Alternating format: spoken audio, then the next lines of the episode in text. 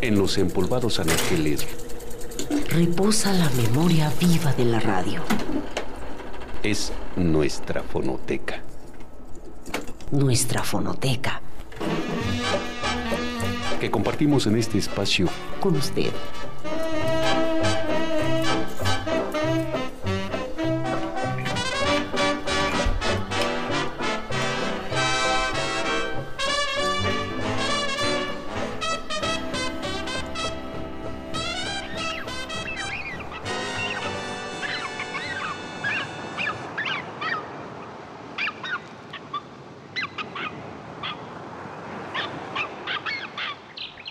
La isla prodigiosa surgió en el horizonte como una crátera colmada de lirios y de rosas. Hacia el mediodía comencé a escuchar las notas inquietantes de aquel canto mágico.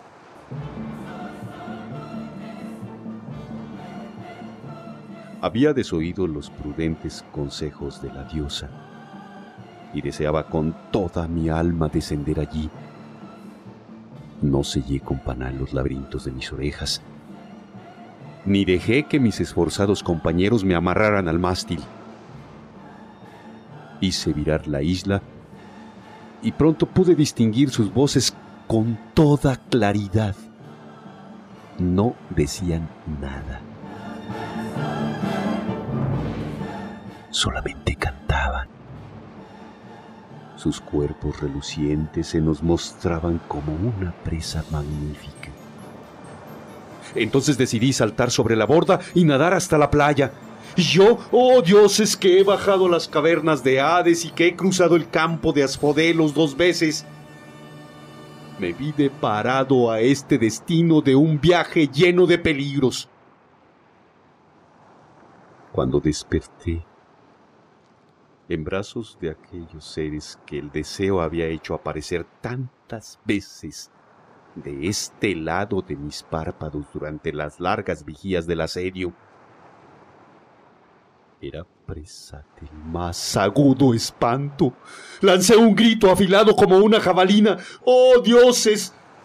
Yo que iba dispuesto a naufragar en un jardín de delicias, cambié la libertad y patria por el prestigio de la isla infame y legendaria.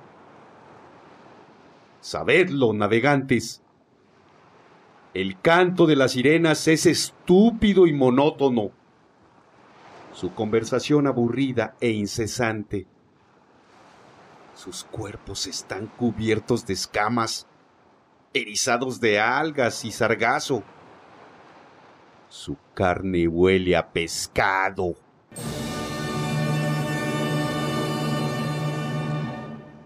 Aviso de Salvador Elizondo.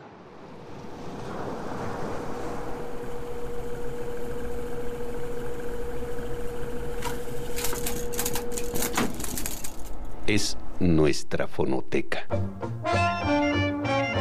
Nuestra fonoteca. que compartimos en este espacio Con usted.